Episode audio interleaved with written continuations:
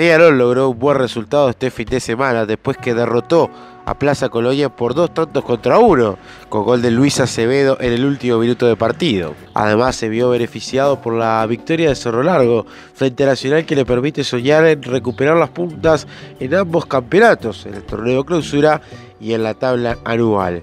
El equipo campeón de la apertura todavía además le resta jugar el partido clásico que parece ser vital para la definición de este torneo que continúa de forma apasionante.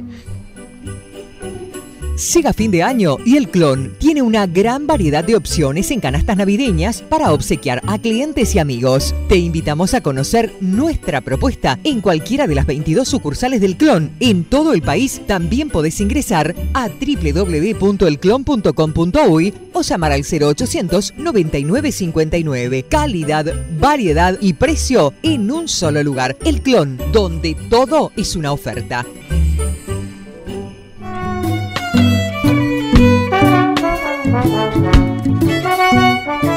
Igualmente la noticia más importante para Peñarol es la continuidad de Diego López, después de que en la jornada del domingo el Brescia perdiera 2 a 1 con el Verona y por tal motivo fuera despedido el entrenador que estaba a cargo de este equipo.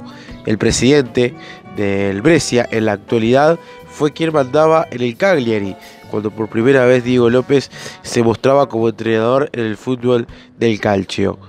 La oferta era muy buena, fue llamado prácticamente al término del juego donde se quedaba sin entrenador el equipo del Brescia para tratar de que Diego López fuera nuevamente entrenador en esa liga.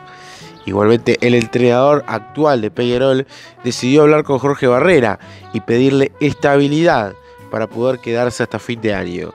Hay que recordar que previo a cada partido, incluso previo ante el juego frente a Plaza Colonia, se habían manejado algunos nombres como sucesor en el cargo de el técnico de Peñarol en caso de que hubiese una derrota que lo alejara de la definición del título.